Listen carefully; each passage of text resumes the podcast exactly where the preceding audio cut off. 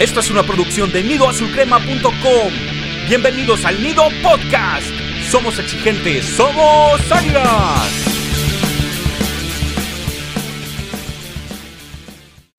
¿Qué tal comunidad azul crema? Gracias por acompañarnos nuevamente al Nido Podcast, traído hasta ustedes por sus amigos de nidoazulcrema.com. América tuvo una semana perfecta en cuanto a resultados se refiere, ya que se obtuvo triunfo tanto en Conca Champions como en la Liga MX, demostrando que este equipo está para ganarlo todo este semestre, ya que está que no cree nadie. Y vamos a hablar de todo esto y mucho más en este episodio del Nido Podcast. Afortunadamente en esta ocasión tenemos equipo completo, ya que para el presente episodio me acompañan mis amigos del Nido Staff, Charlie y Slash. ¿Cómo están chicos? ¿Qué tal, Beister? ¿Qué tal, Slash? Eh, un gusto estar de regreso. Ahí tuve que ausentarme por eh, compromisos personales que se reflejan en un par de cervezas, pero bueno, ya estoy aquí de regreso, listos para hablar del solarismo. Y la verdad que sí estamos muy contentos con lo que está pasando. Y les recuerdo que ahí por la fecha 4 yo dije que íbamos a ganar algo este año y me echaron bronca. Pero bueno, bienvenidos. Yo siempre estuve en el barco, qué bueno que se también. No te echamos bronca, nomás dijimos que estabas loco, chat. ¿Qué tal muchachos? Un gusto verles en este ambiente de felicidad. Yo me siento en Narnia y con el América de, de Solaris siempre es Navidad, así que súper contento con el paso del equipo. La razón de ser de Nido Azul Crema es esto, llegar a este punto donde estamos ganando todas las fechas. ¿Se acuerdan que siempre estamos que queremos ser el Madrid de México, el Bayern de México? Pues ahí está, estamos ganando todos los partidos, así que no quiero escuchar quejas, por favor muchachos. Para nada, para nada. Nada más hay novedades, cosas buenas, de, detalles a observar, eso sí. Y pues vamos a empezar, ¿qué te parece con lo que pasó en la Conca Champions? ¿Qué tenemos de eso, Charlie? E, inició el torneo continental que la verdad que no llega en el mejor momento. Estamos al final del torneo, viene la liguilla. Y la verdad que ir a Centroamérica siempre será complicado. Y bueno, ya nos había dado una señal el presidente deportivo del equipo que, que no, habían, no le iban a poner tanto interés al torneo. Afortunadamente como lo comentamos en las notas del previo y, y las calificaciones, eh, Solari sí se lo tomó en serio, Solari sí sabe que es eh, un torneo continental, sabe la importancia que es ir a un mundial de clubes y voló a Tegucigalpa con su equipo casi completo, verdad que sorprendió mucho ver las imágenes de los jugadores titulares subirse al avión y ya cuando salió la alineación, nosotros mismos que estábamos eh, platicando antes del partido, nos sorprendió mucho cómo paró el equipo con titulares como Ochoa, Fuentes, Richard, Fidalgo, y también por ahí se dio el lujo de poner a, a Sergio Díaz, a Viñas, a jugadores que o sea, no están de titulares, pero no son el Román Martínez, el Emilio Sánchez, el Hernán Silvas que esperábamos ver, ¿no? Y sí fue, nos, me dio gusto que se tomó con seriedad. El América jugó el partido bien, ganó 2-1, pudo haber metido más goles. Ahí hubo un error que nos costó un gol en contra, pero el partido de vuelta no debe ser ningún problema. Repito, lo que más me gustó es la seriedad que se le dio a este torneo. En, otros, en otras ocasiones, los papelones que vivimos por no ponerle seriedad, ya, qué bueno que quedaron en el pasado y estoy seguro que este torneo lo va a ganar el América porque tenemos, digamos, un camino relativamente sencillo en nuestra, en nuestra llave y cuando lleguemos a la final esperemos que el Estadio Azteca ya permita gente y vamos a ir al Mundial de Clubes a final de año sin dudas. Pues sí, yo estoy de acuerdo este, con lo que tú comentas, Charlie. Me estoy subiendo al barco también desde ya. Es más que nos den el título desde ya, bueno, es por qué seguir jugando esta copa y desgastando a los jugadores. Pero la verdad que el equipo cumplió. Yo siempre le he dicho, estos partidos donde van a matar a nuestros jugadores, porque los centroamericanos normalmente juegan así, entonces me gustó que regresaron sanos y salvos con los tres puntos, no se diga más, ya en el Azteca se termine de liquidar esto. Y sí, me gustó también que Solari promueva esto de que no hay que bajar la guardia, porque si él hubiera ninguneado el torneo y te manda ahí a 3-4 sub-20, el equipo podría caer en una relajación que en este momento sería fatal para nuestras aspiraciones. Así que buenísimo lo de los muchachos, buenísimo lo de Solar y yo muy contento con ese triunfo a media semana, que normalmente ese torneo ya casi ni lo veía y ahora lo veo como si fuera nuestra Champions. Así, así de bien estoy con el barco del solarismo. Sí, esperemos que para el juego de vuelta no, no se caiga en esa relajación precisamente, que si bien se obtuvo la victoria, recordemos que nada más es un gol de diferencia, así que deberá de afrontarse con la misma seriedad. Y sí, a, a fin de cuentas fue un buen partido que se dominó, se pudo sobreponer a la cantidad acostumbrada de patadas que, se reciben en ese tipo de torneos, sobre todo contra rivales centroamericanos. Y eh, pues a fin de cuentas, eh, las personas que no están consideradas este, como titulares respondieron en este partido, sobre todo pues al, momento de meter los goles, dado que los goles fueron obra de Federico Viñas, el primero, y después de Sergio Díaz, quien estaba completamente borrado, eh, que por ahí dicen de que, que ya resucita Sergio Díaz, que está jugando, y no, no, no, o sea, Sergio Díaz sigue borradísimo todavía. Fiel reflejo es de que no vio ni un minuto en el partido en contra de Tigres, sigue sin ser considerado, pero pues se le está dando ciertas oportunidades. Y es bueno que si nada más te dan ciertos reflectores, este, en este caso en la Conca Champions, para que puedas brillar un poco, es bueno que lo aproveche. Es bien por el paraguayo, bien por Viñas también, que ya hacía falta también que, que anotara gol para que dijera presente, porque como comentamos en episodios anteriores, la competencia ahorita en, la delantera del América está que arde. Y eso es bueno, porque quiere decir que todos se pelean por meter los goles. Y bueno, nada más para terminar este tema, un gusto que Bruno regresara, un gusto ver a Benedetti regresar. Y Sergio Díaz ya tiene 20 segundos más que agregarle a su video YouTube para que lo visoree a otro equipo. De acuerdo, muchachos. Y ven, pasemos a la segunda noticia del día. Resulta que se comenta que a Santiago Naveda lo está buscando el Eintracht Frankfurt de la Bundesliga. Me parece, si no estoy mal, es este equipo donde estuvo Marco Fabián allí un rato, si no estoy mal. Y bueno, se comenta que lo están visoreando, lo están buscando y la verdad no sorprendería. Naveda es un chico muy bueno, ya lo hemos mencionado aquí, de hecho al principio del torneo se hacía injusto que Richard le estuviera ganando el puesto cuando Naveda traía mejor tracción. Ahorita ya el paraguayo pues se lo ha comido de alguna manera, pero eso no quiere decir que ahora Naveda es malo, no, son de condiciones diferentes. Naveda es más contención y si lo están buscando en Alemania, pues habrá que ver si, si el América lo ha renovado para que por lo menos se vaya bien vendido y si se va, pues, ¿qué les puedo decir? O sea, si, si un jugador resulta que quiere irse, pues no lo podemos tener aquí a la fuerza. Entonces, yo espero que, que Naveda todavía no se vaya, pero si toca, pues, ¿qué se le hace, muchachos? O sea, cuando los jóvenes de ahora ya traen otro chip, ya no les interesa tanto estar en el América mucho tiempo, sino emigrar a Europa. Y la verdad es que mientras más jóvenes se vayan, pues su proceso de adaptación ahí va a ser más sencillo. Entonces ya estaremos pendientes de qué pasa con esta información, pero por lo pronto ahí surgió el rumor. Pues la es que, o sea, no olvidemos que Navea tiene 19 años, eh, parece que tiene jugando 3 años porque, o sea, como bien dices, hay gente que dice por qué no es titular, pero bueno, tomemos en cuenta que este es el primer torneo con el primer equipo, eh, sí inició muy bien, pero como comentaste en las notas, Lash, creo que eh, debería aprenderle más a Kino y a, Richard Sánchez antes de pensar en emigrar, pero bueno, como también bien dices, si llega la oferta, pues va a ser muy difícil que diga que no. Eh, la diferencia que estamos viendo es que nadie lo está atacando, nadie le está diciendo que el niño ya se quiere ir y que no se vaya, bla, bla, no. Al contrario, ¿no? Le están dando las herramientas para emigrar si es el caso. Y también así va a pasar con, yo creo que con todo el plantel, el que eh, llega una oferta, pues se va a ir y se va a ir bien armado y bien protegido porque la directiva creo que aprendió del tema de Guido Rodríguez y esperemos que los jugadores que salgan se vayan bien pagados. Así es, y precisamente al respecto la directiva ya está en trabajos de la renovación, si no es que ya llegó a un acuerdo con el joven contención, Naveda, y estarían blindándolo para que por lo menos se quede un par de años más aquí en el equipo, tratando de que en caso de que haya un interés real y una oferta formal por parte del equipo alemán, eh, pues no se vaya así regalado y haga una oferta realmente atractiva por una joven promesa, que sabemos que, como comentan, es el primer torneo que disputa con el primer equipo, pero ha dejado muchas cosas buenas en sus pocos partidos que ha participado y tiene un gran futuro. Esperemos que se quede un poco más, pero pues si su futuro apunta para el viejo continente, adelante y que salga a. Muy bien, antes de hablar del partido en el que América derrotó a Tigres, vamos a escuchar información de nuestras redes sociales, así como de las plataformas donde pueden escuchar todos los episodios del Nido Podcast. No olvides visitar nuestras redes sociales. Estamos en Twitter como arroba Crema y en Facebook como nidoazulcrema.com. De igual forma, escucha todos los episodios del Nido Podcast en las plataformas autorizadas como Spotify, Google Podcast, Apple Podcast y Anchor. Encuentra toda la información en nidoazulcrema.com diagonal podcast. Somos exigentes, somos águilas.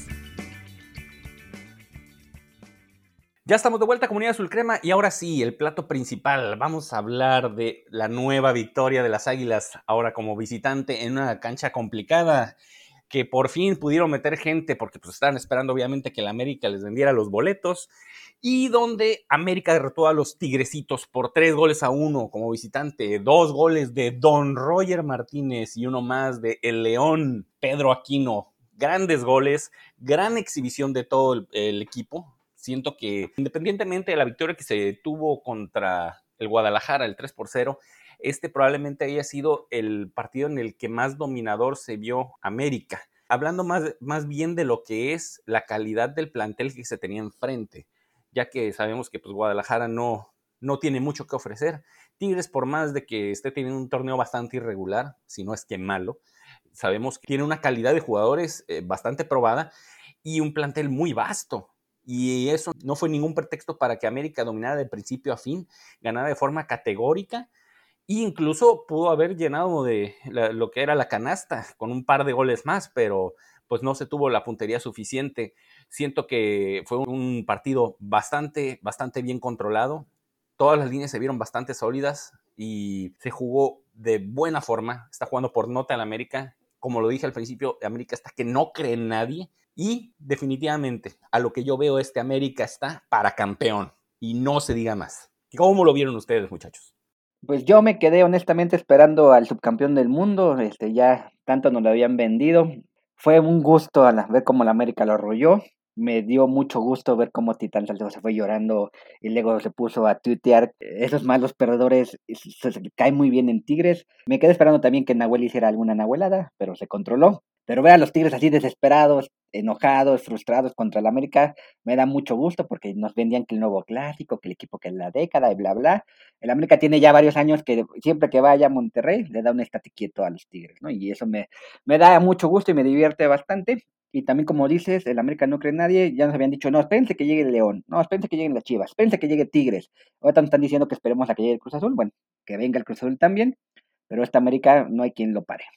Así es, Charlie, no hay nada más eh, feliz en este mundo que ver a los tigres lloriqueando, o sea, que saquen el cobre, que demuestren lo que realmente son, porque eso es eh, lo que han sido todo este tiempo, un equipo mal perdedor contra el América, en las finales siempre les hemos dado soberanas palizas y la única que nos ganaron fue con esa terrible ayuda arbitral que les dieron, y ahí están las tomas, esa expulsión inventada a Golds, la verdad fue patético, y sí, siempre va a ser un gusto verles llorar. Yo igual esperaba la típica nahuelada, la, típica salida donde se le va un delantero frente a él y lo terminan arrollando, así como ocurrió en la final del, del 2014. Entonces, no ocurrió, pero mejor que se quedó en la cancha, que, que se tuviera que tragar los 90 minutos ya siendo vapuleado, porque sabemos que a Nahuel le calienta eso.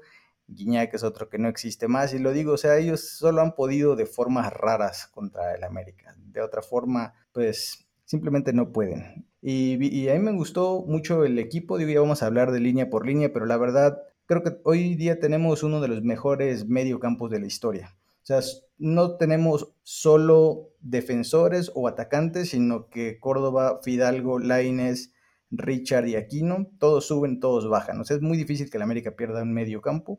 Yo siempre lo he dicho como, como loro en cada nota, el medio campo es la parte más importante. Si ganamos esa zona del terreno de juego, estamos más cerca de ganar y con Solari se está demostrando. Oh, tranquilo, tranquilo, Slash. Primero deja que ganen algo y ya veremos si realmente es uno de los mejores de la historia. ¿eh? Están jugando muy bien, pero el momento de la liguilla es cuando se demuestra quién es quién. Así que todo con calma, todo con calma, pero sigamos, sí, alegres, festejando, porque este equipo se ve más sólido que no lo veía en, no sé, 10 años por lo menos, 10, 15 años. Así que pues, sin más, vamos ahora sí a analizar el rendimiento línea por línea de lo que fue el América en esta victoria sobre Tigres. Y vamos a empezar con lo que fue la portería, donde Memo Ochoa eh, ya se está haciendo costumbre de que no tenga tanto trabajo, pero es bueno que a pesar de que no tenga tanto trabajo, lo poco que le llega lo resuelve de, muy buena forma. Por ahí en el, primer tiempo a lo mejor no tuvo tantas intervenciones, pero después, este, cuando Tigres este, empezó a presionar, que estaba buscando acercarse en el marcador o incluso empatar, eh, tuvo un par de tajadas, primero sobre un tiro cruzado que hizo André Pierre Guignac, que si bien no iba muy fuerte, iba bastante angulado y tuvo una reacción felina rápidamente y se hizo de la pelota. Y después una descolgada que tuvo el Diente López, que se llevó a tres elementos más o menos, se perfiló contra Ochoa, sacó un balazo y Paco Memo hizo una muy buena tajada recostándose por un lado. Así que en el gol no pudo, no pudo hacer gran cosa. Le remató ese odioso de Diego Reyes a escasos dos metros en el área chica. Ahí sí, en, ese, en el gol no tuvo mucho que hacer, pero es bueno ver que Ochoa ya haya dejado de ser la figura del equipo, pero cuando tiene que intervenir lo hace de manera excelsa, manifestándose como lo que es, como uno de los mejores porteros de la historia del fútbol mexicano. El mejor. De acuerdo contigo, Beister, qué bueno que Ochoa ya no es figura. Y en el tema de la defensa, como bien dices, pues, en el gol, Diego Reyes, Dieguito, eh, le remató pues ahí a un metro. Igual que le pasó contra el Olimpia, ¿no? O sea, pues, esas cosas no las puedes parar si te rematan tan cerca. Y en esta ocasión el error fue de Jorge Sánchez, que nomás se ve en la toma cómo ve eh, a Diego Reyes, nomás le faltó ahí darle una, darle una palmadita y felicitarlo por el gol. Y creo que siendo de los cuatro defensores, Sánchez es el, más débil, es el, que peor juega. Por ahí hubo una jugada donde le roban el balón y se ve que ya ni siquiera regresa, como que trota. Y creo que si Sánchez ya, ya no debería estar titular, aunque bueno, lo que vimos de, Colula en el, contra el Olimpia, pues también demuestra por qué Sánchez sigue siendo titular, ¿no? Sí me preocupa un poco la lateral derecha. Eh, Slash lo comentó muy bien en la, en la nota de las calificaciones. Fuentes, pues es cumplidor, no, no aparece tanto y además tiene la ventaja de que Laines lo está ayudando mucho, entonces no se mete en tanto problema afortunadamente la banda izquierda. Y en la central me sorprendió mucho ver a Bruno al inicio, me sorprendió más que centraran a Cáceres, y creo que de los tres centrales, el más lento, el más débil, el que no debe jugar es Aguilera. Por ahí tuvo un par de intervenciones que equivocadas, que pudieron haber costado un gol en contra. Entonces, eh, yo creo que de la defensa, aunque no se están recibiendo tantos goles y Ochoa no es eh, figura, es más por el trabajo del medio campo que por la defensa. Y creo que ni Aguilera ni Sánchez deberían estar en el, en el equipo titular. De acuerdo, y de ahí nos saltamos a la, una de las mejores medios campos de la historia, aunque Beister no lo crea, porque dice que no han ganado nada, cuando justo en la intro dijimos que ya ganamos la Conca Champions y que solo es cuestión de tiempo, así que no sé cómo puedes refutar eso, mi querido Beister. Y pues bien, empezamos con, con, el centro del campo, Aquino y Richard. No sé si, si fueran a hacer una nueva película de la Liga de la Justicia, ellos tendrían que estar ahí. Unos nuevos Avengers, ellos tendrían que estar ahí porque lo de Aquino, ahí justo estaba viendo unas estadísticas de, de la liga que decía que fue el que más balones recuperó, el que más pases dio, tanto en, nuestro terreno como en terreno enemigo que sí son pases de verdad, no como cuando el Oso González decían, hay 100% de efectividad con puro pase hacia atrás y el gol que se marcó Aquino, de verdad de otro planeta. Hacía siglos que no gritaba un gol de esa forma y impresionante lo del peruano. La verdad, mis respetos, fue el engrane que nos hacía falta desde hace mucho. Y la verdad, e, este tipo no sabe hacer goles feos. Todos los goles que hace son de una altísima manufactura. Entonces, Aquino, eh, brutal, un auténtico león. Y Richard, Richard no estuvo tan participativo al frente. Yo lo vi en el primer tiempo, este, muy muy guerrero ahí batiéndose a duelo, porque tampoco es fácil lidiar contra Carioca y contra Pizarro, que son otros dos buenos mediocampistas cuando no están de cerdos rompiendo piernas. Entonces Richard se batió duelo con ellos y la verdad los nuestros terminaron primero en el duelo y luego ya ofreciendo un recital, un paseo fue en el, en el segundo tiempo. Y me gustó un montón y es, yo creo que tenemos hoy día el mejor medio campo del fútbol mexicano. Bueno, de hecho, ahí de lo que comentas de Richard Sánchez, si no me equivoco, fue una jugada en la que él fue y robó la pelota donde salió el gol que terminó haciendo Pedro Aquino. Así que, si bien, como comentas, tal vez al frente no participó tanto, fue fundamental para la consecución del segundo gol. Así que, pues sí, están los dos jugadores en un plan endemoniado. Están jugando súper bien.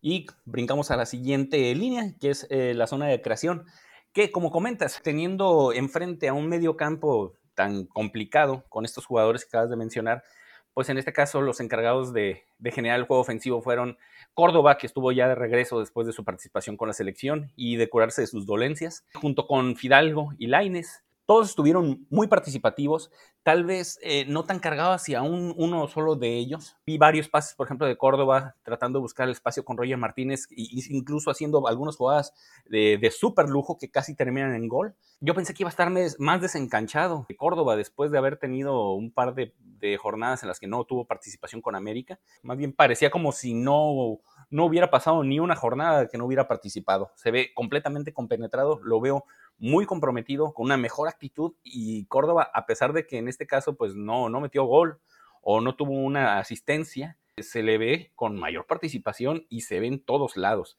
De igual forma, Fidalgo batalló mucho a media semana con las patadas y en este caso también lo estuvieron bajando bastante. El español sigue con esa dinámica este, que ha demostrado desde que llegó. Fue quien tuvo la asistencia para el, el gol, el segundo gol de Roger Martínez que fue el 3 a 1 en el balón filtrado, que de, momento nos lo habían anulado, pero después el, el VAR nos volvió a hacer justicia y se convalidó y en este caso pues ya por fin digamos que tuvo una estadística oficial ya el español como su primera asistencia, que seguimos esperando que meta su primer gol, que siento que lo vamos a disfrutar bastante.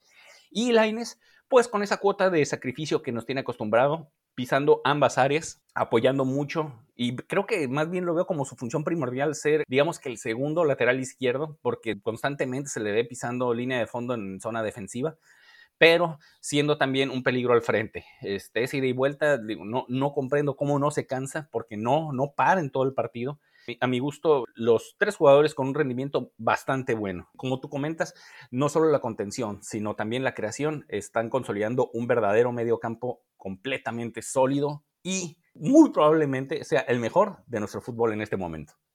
Pues la verdad es que tuvimos que ser los malos de la película con el pobre de Córdoba como siete u ocho fechas donde fue constantemente el villano del partido, porque sabíamos que la calidad que, tiene el tipo. Entonces ahora, ahora se ve distinto, ya lo comenté un poco en la nota, me parece que es un tipo ya más serio. No sé si usted tenga la misma impresión, igual lo veo un, un toque más ligero, como que ya es, más ágil. Antes me desesperaba que fuera lento, o sea, en espacios reducidos le costaba mucho salir de ahí. Y ahorita veo que, que sale un poco más fácil. Entonces, me parece que Córdoba está teniendo como que una pequeña evolución ahí y de verdad si quiere ir a Europa, este es el camino, porque el Córdoba de hace dos meses, la verdad que aquí sí va a quedar para siempre y me da gusto ver que está reviviendo y que ahora ondea la bandera del cordobismo, donde estoy ahí unido. Bueno, pero eh, es que todo se debe a que Córdoba también escucha Nido Podcast y pues yo creo que las críticas le llegaron y dijo, no, yo no puedo soportar que Charlie, Slash y Beister me tundan tanto, así que me tengo que poner las pilas. Y ahí está el resultado. Ahí está el resultado. Me robaste el comentario, Beister. Le iba a decir que en el camión, seguramente antes de los partidos escucha el Nido Podcast y se prende y dice, no, hoy, hoy va a dar el 100% para que no me critique Slash. Y sí, eh, eh, tanto, no solamente Córdoba, ¿no? hay varios jugadores que se están mostrando que hay una evolución técnica y táctica no todo en la vida es hacer toritos y hacer asados, entonces me da gusto que se ve el trabajo de la semana. Y hablando de, jugadores que de repente como que alzan la mano y ya no quieren ser extras en The Walking Dead, eh, Roger Martínez, el 9, que también me llamó mucho la atención verlo titular. Yo pensé que Viñas había ganado el chance de jugar después de, de lo que hizo contra el Olimpia, pero apareció nuevamente Roger. Yo todavía no se la termino de comprar, sí, fueron dos buenos goles. Uh jugó bien, pero bueno, nos da tres partidos buenos por torneo. Este, digamos que puede ser su tercer partido, porque al principio del torneo más o menos la armó. Cuando dé el cuarto bueno, ya empezaré a creerle. Ahorita sí, fue muy buen partido, no lo vamos a negar, eh, no le vamos a demeritar su trabajo. Y sí se ve más comprometido. En el partido ante Tigres le vi algo que no le había visto en otros partidos, que es corretear el balón, en una jugada donde el defensa se la regresa a Nahuel y Roger corrió, ¿no? Eso nunca lo había visto, que, intentara algo diferente hasta nomás a trotar, como lo hizo en la final.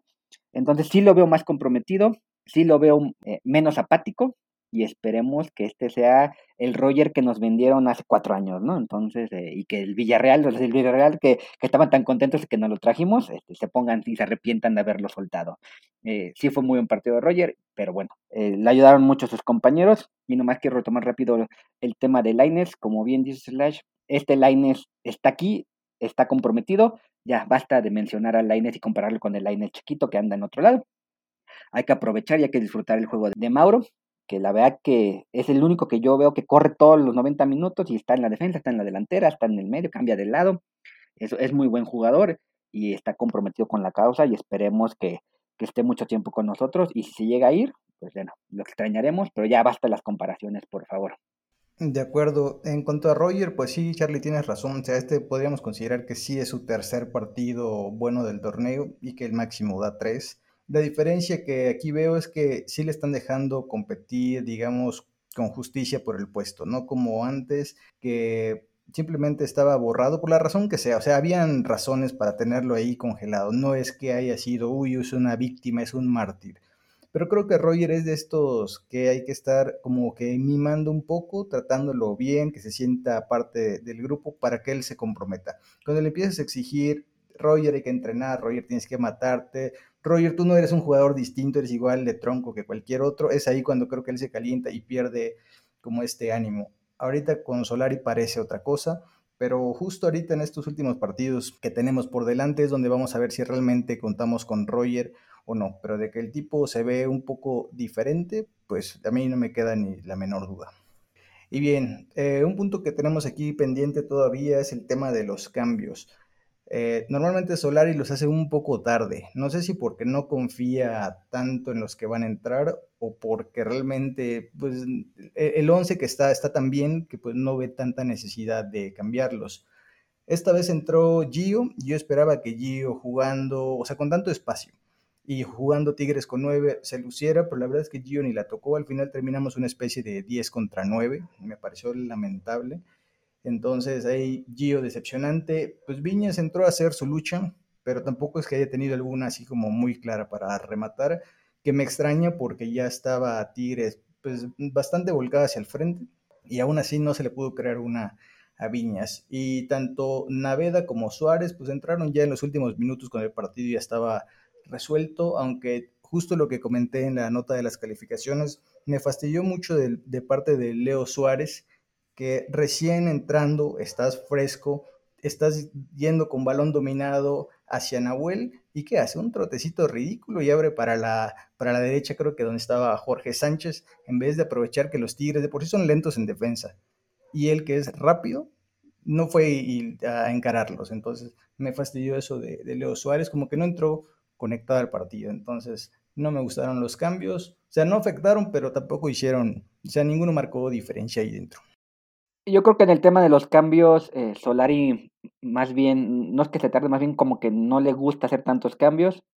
Yo creo que los haces para darle minutos a los que están en la banca y darles un poco de confianza, pero estoy seguro que cuando regresemos a la regla de tres cambios, habrá uno o dos máximo por partido, porque plantea bien los partidos, los jugadores le están rindiendo y por eso creo que, generalmente los cambios, hace tres, cuatro cambios cuando en el minuto 85 y así, solamente yo creo que para que todos jueguen y no se sientan decepcionados por viajar, nada más por viajar. Pero yo creo que, eh, o sea, no es que no, no, no confíe, simplemente pues, los 11 titulares le están rindiendo y no es necesario moverle tanto. Yo hubiera esperado también que de jugadores que de repente tuvieron su resurgir en partidos anteriores, como fue Viñas y fue Gio, eh, comparto de que pensé que a lo mejor iban a querer dejarlo todo para corroborar ese buen momento que están, bueno, que tuvieron en, en esos partidos anteriores.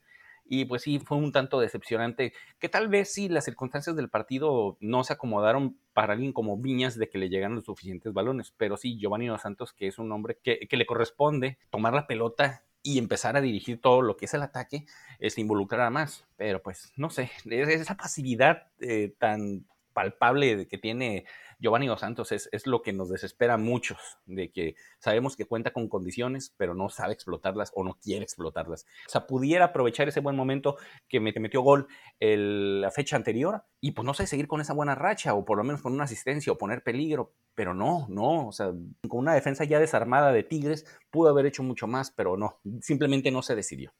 ¿Qué te pasa, Beister? Ya dijo Joana Dos Santos que vino a callar bocas Giovanni, entonces no, no entiendo por qué le criticas tanto. Y hablando de Giovanni y jugadores malos, eh, vamos a pasar a los villanos. Yo empiezo, eh, creo que el villano, eh, villanazo es eh, Jorge Sánchez, creo que de los 11 titulares es lo peor que hay. Y mi mención horrorífica va a ser para tu ídolo Emma Aguilera, porque también creo que pudo haber costado un gol ahí, como bien comentó Slash en la nota, que, corrió, o sea, que no sabe ni empezar a correr y casi se cae.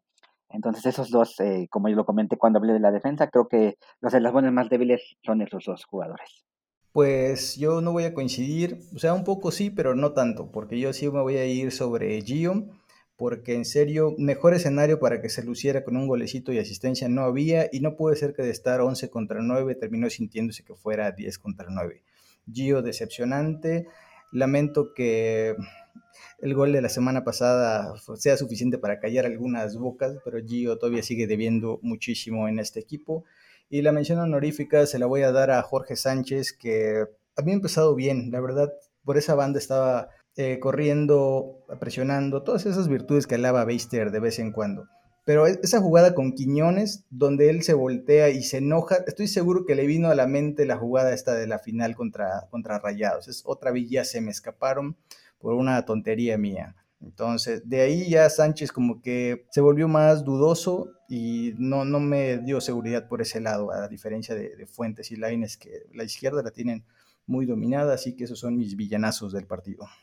Yo en este caso voy a coincidir ahí contigo, Slash, por los hechos que ya comenté hace un momento, para mí el villano del partido, a pesar de que entró de cambio, fue Giovanni Dos Santos, que no aprovechó las circunstancias del partido y pues las facultades que él tiene y los momentos, que es lo que mencioné hace ratito, para poder hacer otro buen partido. Eh, se desaprovechó y además este, fue cuando precisamente Tigres estaba encima. Eh, gente como Giovanni Dos Santos es la que debe mantenerlos preocupados al frente con, con algún contragolpe, con alguna escolgada que pudiera ser Giovanni, pero a fin de cuentas entró y se notó porque, porque pues, prácticamente pasó desapercibido. Y como dices tú, se notó como si tuviéramos un jugador menos en comparación de los 11 que deberíamos de tener. Y también voy a coincidir en este caso también con la mención honorífica con Jorge Sánchez, que bueno, ya, ya que no se ha dicho de Jorge Sánchez, si bien no fue el partido más eh, desafortunado para él, porque hasta cierto punto eh, en el primer tiempo hizo un buen trabajo, pero no puede irse limpio, no puede irse sin cometer algún error o algún descuido. Como comentó Charlie también en su momento, el gol de Reyes eh, simplemente le dio flojera a la marca y lo dejó rematar este, casi casi en, a un metro de Memo Ochoa y fue lo que puso hasta cierto punto en peligro lo que era la ventaja que tenía el América. Afortunadamente los villanos eh, están siendo casi los mismos siempre porque son dos o tres los que están, están fallando, no como antes que había que eh, buscarle por todos lados porque eran varios los que estaban jugando mal. Entonces eso es bueno que, que, coincidamos mucho con los villanos porque quiere decir que el equipo está jugando bien. Y sobre Giovanni, pues, o sea, sí tienen razón, pero ya no me sorprende, ¿no? Ya es lo que cuando entra a la cancha ya es, eso espero de él, entonces ya ni siquiera me tomo la molestia de meterlo en los villanos, ¿no? Porque es una basura. Y bueno, y vámonos al MVP, antes de que me presionen, porque ya me están haciendo cara, así que hablo mucho. Pero recuerden que yo no vine la semana pasada, entonces pues hay que desquitarse. Y, eh, no abuses, Charlie, eh, no abuses. creo que ya que está más que claro quiénes son los, quiénes son los MVPs, ¿no? Creo que el Pedro Aquino es un jugadorazo. Guido qué, ya no me acuerdo de quién era ese Guido que tanto extrañábamos, eh, pero bueno, eh, vino, vino a la verdad que hacer la pieza que hacía falta, como bien dice el, fútbol se gana en el medio campo y aquí nos eh, era el que nos hacía falta para tener ese control en la media cancha. Y el otro, te lo voy a dar honorífica para que no se suba a su ladrillo, a Roger Martínez. Esperemos que siga jugando así y como comenté, espero su cuarto partido bueno y espero que sea la siguiente semana contra Cruz Azul.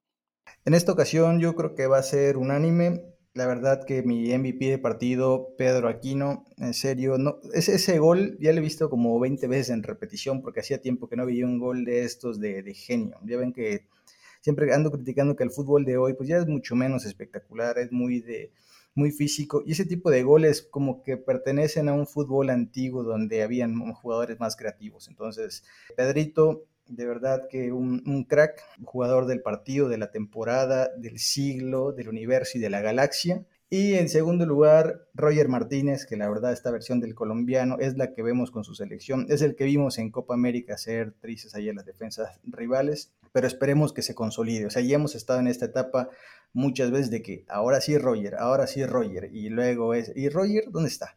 Entonces parece que ahora tiene pinta que va a ser la buena. Lo único que, hay de diferente es que ya tiene otro técnico. Entonces, si, si esta vez falla Roger, sabremos que el problema siempre ha sido él, pero no creo. El rogerismo está con todo hoy día unánime, unánime en este caso, eh, Pedro Aquino, el jugador del partido, realmente se nota que es lo que nos hacía falta desde el torneo anterior. Es un jugador férreo, un jugador que no da un balón por perdido, pero eso no se pelea con la técnica, con la calidad para poder salir al frente. Y pues siendo un contención, ya se ha aventado varios goles, creo que este fue, si no me equivoco, el tercero de la temporada de Pedro Aquino tardó, tardó en, poder jugar, pero valió la pena todo el tiempo que tuvimos que esperar para poder ver la calidad del peruano.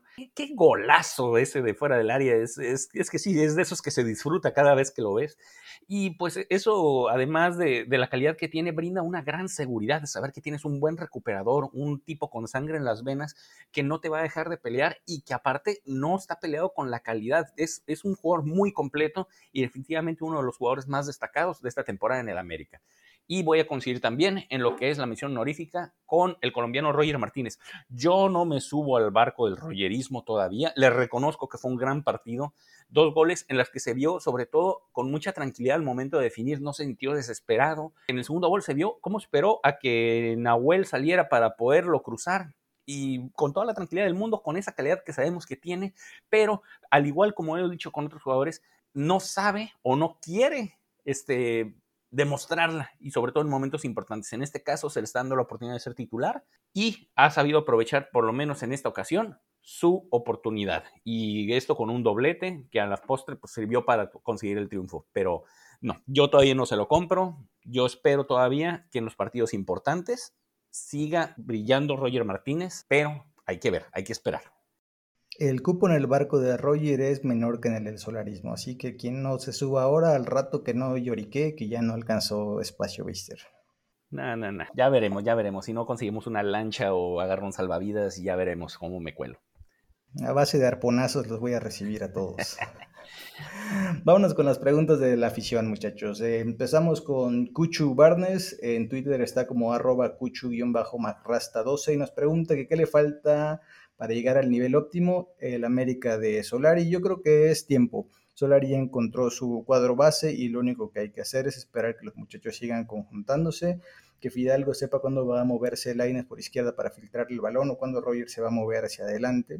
Y pronto vamos a ver más conjunción. La verdad que al principio los partidos de Solari fueron como esta pretemporada que dijimos, que experimente, que los conozca, pero ya que encontró un cuadro base es cuestión de tiempo para tener la, máquina de fútbol, alias este, la resurrección de don Leo Ben Hacker. De acuerdo contigo, Slash, creo que eh, vamos a ver el mail óptimo del equipo cuando él termine de decir, estos se van y estos quiero que, que lleguen, ¿no? Pero bueno, eh, y hablando un poquito de eso, eh, Dani Ose nos pregunta si Viñas necesita más minutos, ¿por qué no los, no los tiene? ¿Y por qué sigue metiendo a Giovanni? Bueno, lo de Giovanni la verdad que sí es un misterio, yo no entiendo por qué lo sigue metiendo, eh, habiendo hay otras opciones, eh, yo la verdad que no, o sea, no, yo, la Giovanni no, no entiendo qué. Si ya se le va a acabar el contrato y no hay que venderlo ni nada, no sé por qué le siguen dando minutos, algo le habrá visto Solari o algo espera de él, pero yo no entiendo por qué lo sigue metiendo. Y sobre Viñas, ya lo hemos comentado mucho, por lo que logramos entender, es un jugador que no le termina de convencer a, a, Solari. No sé si lo ve chaparro, no sé si lo ve lento, no sé si no se bota, si no corre como o no tiene la técnica que tiene Henry o tiene Roger. Entonces ahí sí tampoco es muy difícil al no estar metidos el día a día en Cuapa, no sabemos bien a bien qué es lo que ve o no o deja de ver eh, el entrenador, pero Viñas, sí, los minutos que juega parece que se, quiere intentar algo, se quiere romper, metió gol contra el Olimpia, pero por como yo entiendo que está jugando el equipo Solari, Viñas es lento y no se vota tanto como Martín o como Roger. Entonces no es la primera opción por eso, ¿no? Porque no está terminando de ser el 9 que necesita el equipo. De acuerdo. Ahora vamos con una pregunta conjunta de dos personas de la comunidad de Sulcrema. En este caso a Peter González que señala, piensan que Roger merece ser titular y manda saludos. Y de igual forma, Raúl Arismendi pregunta honorífica, dice, ¿quién del staff ya se subió al Rogerismo? Eh, de que Roger merece ser titular, yo ya fui bastante claro hace un momento. Eh, yo todavía no se la compro.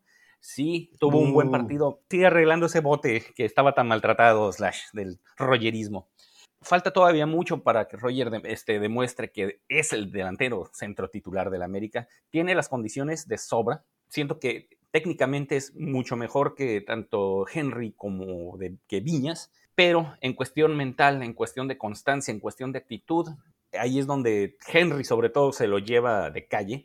Esperemos que, pues no sé, con estas actuaciones su actitud siga mejorando, porque tenemos que aceptar también que se le ve una mejor disposición, pero a mi gusto todavía no merece ser el titular. Y pues de que quien del staff ya se subió al royerismo, pues todos sabemos que Slash es el capitán de ese barco llamado royerismo.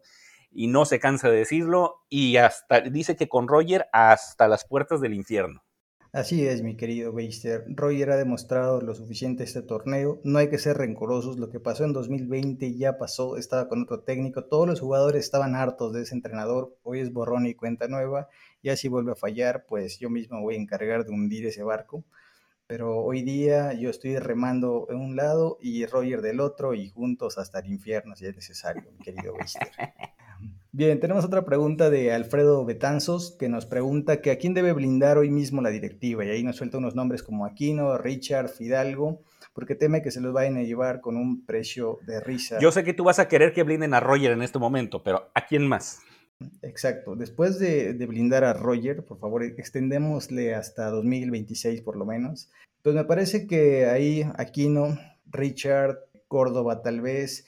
El tema es que aquí en México no es tan fácil blindar a los jugadores como que digas, Córdoba no se va por menos de 40 millones de euros, porque tendrías que pagarle un sueldo acorde a su cláusula de rescisión y si más o menos pon tú que ganan el 10% de lo que cuestan, nunca le van a pagar 4 millones de euros al año a Córdoba. Lo mismo pasa con Aquino y con Richard. Por eso es tan fácil que venga el Betis y diga, mira, aquí tengo 20 millones de euros, ¿los quieres? En América dice, pues sí, o sea, más, en más no los puedo vender. Aquí todavía no somos Argentina o Brasil para cobrarles 38 millones como cuando se fue, creo que Neymar de Santos a Barcelona. Entonces aquí en, México siempre vamos a estar con, pues con este temor de que cualquier equipo medio adinerado venga y se lleve a cualquiera de los nuestros. Así que se hace lo que se puede. Y si ocurre como el caso de Guido, que yo sé que todo el mundo ama a Guido, la verdad quedé un poco fastidiado porque ya no quiso renovar y casi casi que forzó su salida. Eso no me gustó para nada. Entonces, si por ahí cualquiera de estos que ya mencionamos tiene esa misma actitud, pues ya no queda mucho por hacer. Entonces disfrutémoslos mientras están y busquemos a otros cuando ya no estén. Aquí nada más, eh, Fidalgo no es propiedad de la América, entonces no lo podemos blindar. Si lo compran, esperemos que, que lo blinden. Y como bien dices, bueno, pues, que con las herramientas que tenga el fútbol mexicano y la directiva americana, pues que lo blinden de la mejor manera. Y la siguiente pregunta es de Dagazo17, que en su arroba pone Carlos, entonces es mi tocayo. Un saludo tocayazo. Y la pregunta es si el piojo era lo malo ya de la América. Y bueno, creo que lo hemos dicho todos estos meses desde que llegó a Solari. Y la respuesta es sí. El piojo era lo malo, todo lo que tiene que ver con el piojo, su hija, su cuerpo técnico, su preparador físico, su amigo compadre, presidente deportivo. Su cara. Todo, todo es, eh, todo era malo ya. Eh, a finales del torneo pasado, que empezaban a salir chismes de que estaba enojado Roy, que estaba enojado Richard, que, o sea, que había problemas en la plantilla. Bien lo dijimos, ya estaba desgastado el plantel. No había manera de que no fuera el piojo el problema. Ahorita si eh, checan todas las entrevistas con los jugadores, todos están contentos, todos armonía, todos felicidad, todos son amigos. Seguramente ya hasta se juntan después de los entrenamientos para ir al cine a ver eh, con contra Godzilla. Pero sí, el piojo era el problema, ¿no? Él ponía ahí el, mal ambiente cuando quemaba a los jugadores en público, sus entrenamientos aburridos, o sea, pésimo todo lo que todo lo que llevó la era piojo y gracias a Dios acabó y esperemos que nunca más lo volvamos a ver en Cuapa. Así es. Bueno, esta pregunta fue puesta también por Emerson Núñez, que si dice entonces si era el Piojo, que salvo Fidalgo y Aquino, es el mismo plantel, efectivamente. Ya sabemos que era el culpable común. Y pues por último, vámonos con la pregunta de Shelps, que pregunta que si Aquino superará lo que hizo Guido Rodríguez. Uf, pues fíjate, son jugadores de características muy similares, muy finos en la recuperación, muy férreos también, pero a su vez eh, que sabían incorporarse al frente, llegando por sorpresa al hecho de ser contenciones, pues no esperaban que llegaran tan constantemente y sobre todo también con buenos disparos de media distancia. Aquí la diferencia es, bueno, Guido Rodríguez se fue siendo campeón con el América, logró un, un par de títulos, tanto en Copa como en Liga. La diferencia es de que el primer torneo de Guido Rodríguez fue relativamente malo, tardó mucho en adaptarse a lo que era el sistema del América y en este caso, Pedro Aquino, desde el primer momento en el que se puso la casaca azul crema y pisó la cancha del Azteca, se vio que estaba completamente compenetrado con sus compañeros, sabía dónde estaba, porque él quería venir a jugar a la América, él pidió llegar a la América, y siento que si sigue con esa inercia, con esa gran calidad, y si las lesiones lo respetan, muy probablemente sí pueda superar lo hecho por Guido Rodríguez, a pesar de que pues tanto en este portal como en muchos lados, a Rodríguez ya lo han puesto como uno de los mejores medios de contención en la historia del club.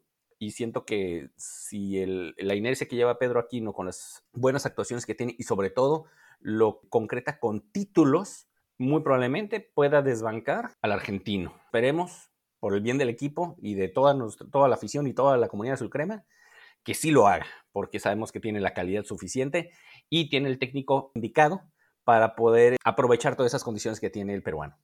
Solo quiero hacer la aclaración otra vez, Beister, que aquí no ya tiene un título, es la Conca Champions 2021, tiempo al tiempo. Ah, bueno, sí, nomás que aquí no, no, somos clarividentes. Bueno, ustedes sí. ¿Cómo no? Ustedes sí, yo no, yo no, yo tengo que ser objetivo. Pero sí, en cuanto tengamos la Conca Champions y tengamos la liga, en cuanto se termine este semestre, voy a ser el primero en festejarlo. Van a ver. Bien, y con esto vamos a dar por terminado el episodio del día de hoy. Agradecemos nuevamente a la comunidad Azul Crema que sigue escuchándonos, que sigue acompañándonos y que nos alimenta de todas estas este, preguntas, de muchas inquietudes, de muchas sugerencias también que nos hacen mejorar día con día. De igual forma agradezco a Charlie Slash por estar aquí en este episodio. Charlie, muchas gracias. Muchas gracias, Baster. Muchas gracias, Slash. Eh, un gusto estar de regreso.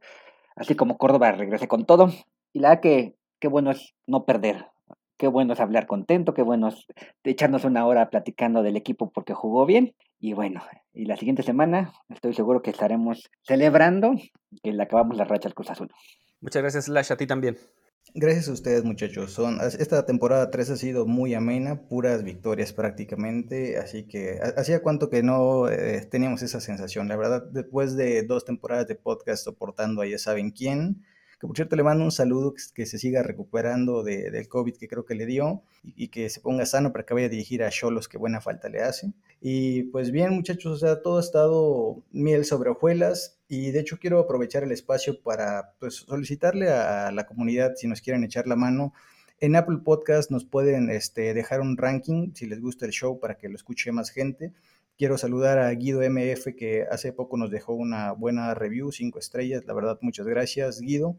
Y animar a los demás a que nos pongan ahí un review para que este podcast llegue a más gente. Y pues justo nos veremos la siguiente semana en un partido de alto voltaje contra Cruz Azul. Pero alguien va a perder el invicto y no somos nosotros.